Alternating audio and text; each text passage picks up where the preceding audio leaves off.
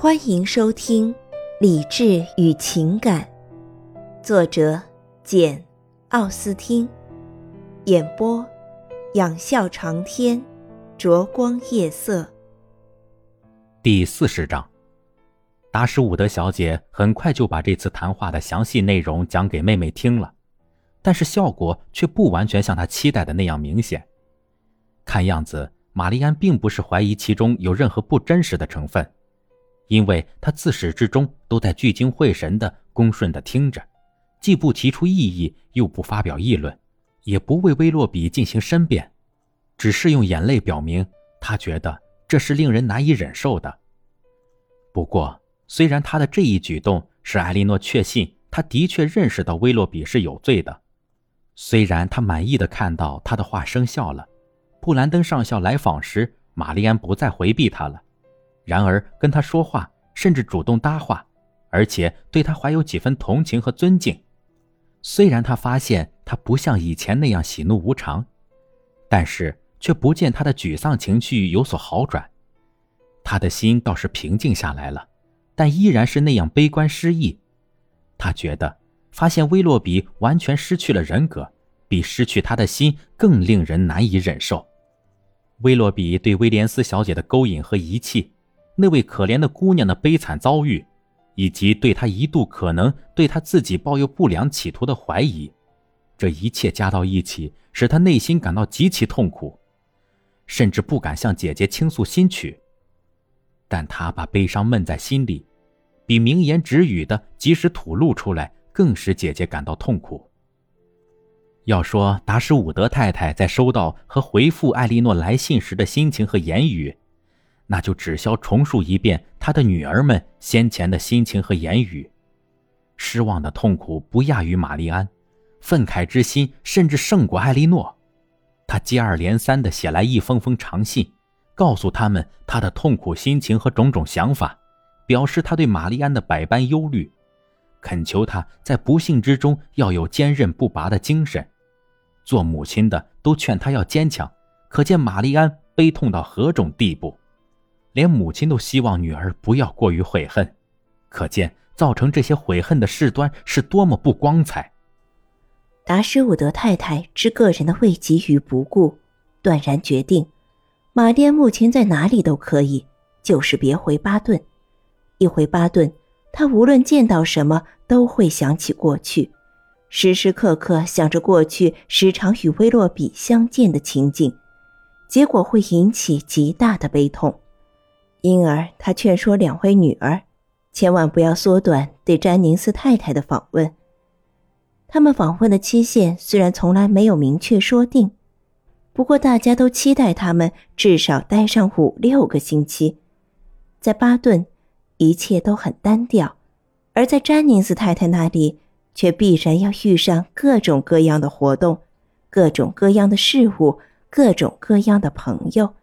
他希望这。有时能逗得玛丽安异乎寻常的发生几分兴趣，甚至感到几分乐趣，尽管这种想法现在可能遭到他的摒弃。为了避免再次遇见威洛比，他母亲认为他待在城里至少与待在乡下一样保险，因而凡是自称是他的朋友的那些人，现在一定都断绝了与威洛比的来往，他们绝不会再有意相逢了。即使出于疏忽，也绝不会不期而遇。相比之下，伦敦熙熙攘攘的相遇的可能性更小，而巴顿由于比较僻静，说不定在他婚后乘车走访埃伦汉的时候，硬是让玛丽安撞见呢。母亲开头遇见这事很有可能，后来干脆认为这是笃定无疑的。他希望女儿们待在原地不动。也还有另外一个原因。约翰·达什伍德来信说，他和妻子二月中旬以前要进城，因此他觉得还是让他们有时间见见哥哥为好。玛丽安早就答应按照母亲的意见行事，于是便老老实实的服从了，尽管这些意见与他期望的大相径庭。他认为这意见是建立在错误的基础上。实属大错特错。让他在伦敦继续待下去，那就使他失去了减轻痛苦的唯一可能性，失去了母亲的直接同情，使他注定置身于这样的环境，专跟这种人打交道，叫他一时一刻不得安宁。不过，使他感到大为欣慰的是，给他带来不幸的事情，却将给姐姐带来好处。但艾莉诺呢？她分明觉得无法完全避开爱德华，心里却这样安慰自己。虽然在这里多待下去会妨碍他自己的幸福，但对玛丽安来说，这比马上回德文郡要好。他小心翼翼地保护着妹妹，不让她听见别人提起威洛比的名字。结果，他的努力没有白费。玛丽安虽说对此全然不知，却从中受益不浅，因为不论詹宁斯太太也好，约翰爵士也好，甚至帕尔默夫人也好，从未在他面前说起过威洛比。艾莉诺真巴不得他们对他自己也有这般涵养功夫，然而这是不可能的。他不得不日复一日地听着他们一个个义愤填膺地声讨威洛比。约翰爵士简直不敢相信会有这种事。一个一向被我们看得起的人，一个如此温顺的人，我还以为英国没有一个比他更勇敢的骑手。这事真叫人莫名其妙。我真心希望他滚得远远的。我说什么也不会跟他再说一句话，见一次面，无论在哪里。不，即使在巴顿树林旁边一起待上两个小时，我也不跟他说一句话。他竟是这么个恶棍，这么不老实的一个无赖。上次我们见面时，我还提出送他一只富丽小狗呢，现在只好不了了之了。帕尔默夫人以她独有的方式。同样表示很气愤，我决计马上和他断绝来往。谢天谢地，我其实从来没有和他交往过。我真心希望库姆大厦离克利夫兰别那么近，不过这也毫无关系，因为要去走访还嫌太远了些。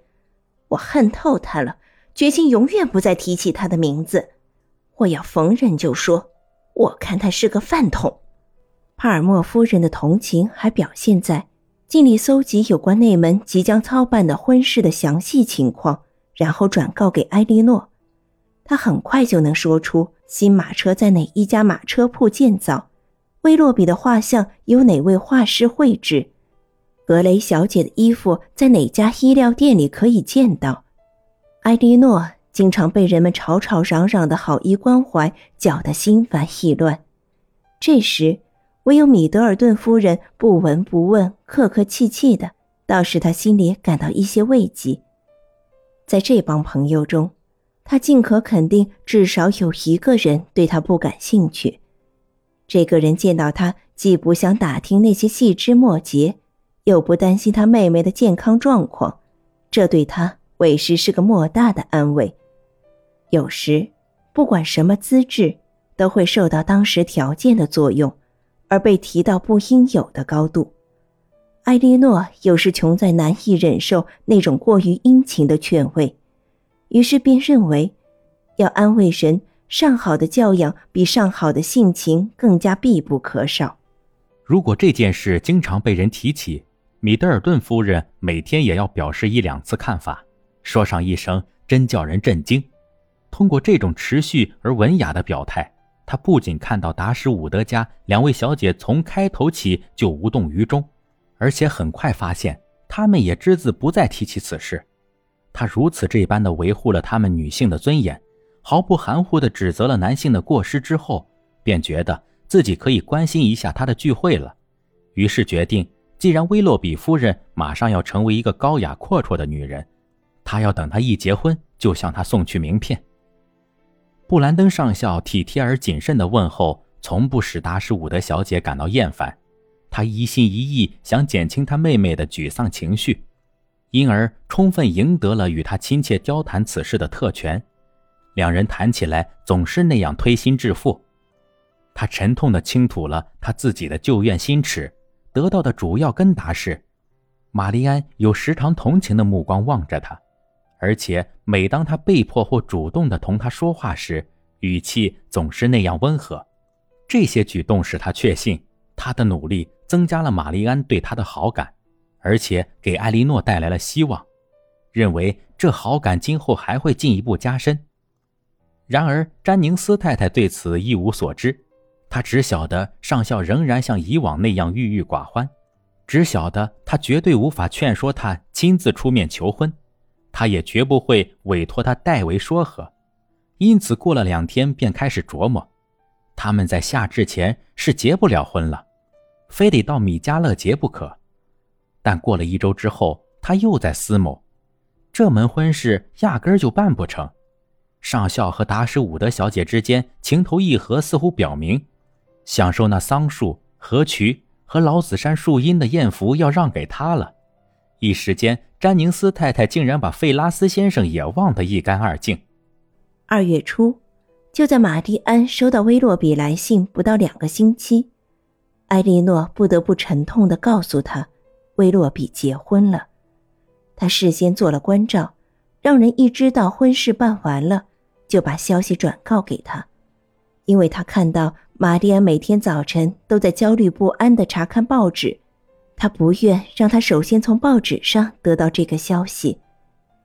玛丽安听到这一消息极其震惊，没说一句话，最初也没掉眼泪，可是过了一会儿，他又突然哭了起来，整个后半天一直可怜巴巴的，那副神态。简直不亚于他最初听说他们要结婚时的样子。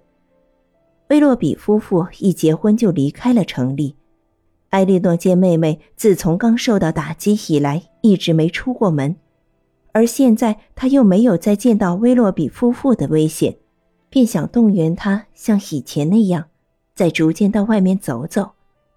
大约在这当不久前才来到霍尔本。巴特利特大楼表姐妹家做客的两位斯蒂尔小姐，又一次来到康迪特街和伯克利街拜访两门较为尊贵的亲戚，受到主人十分热情的欢迎。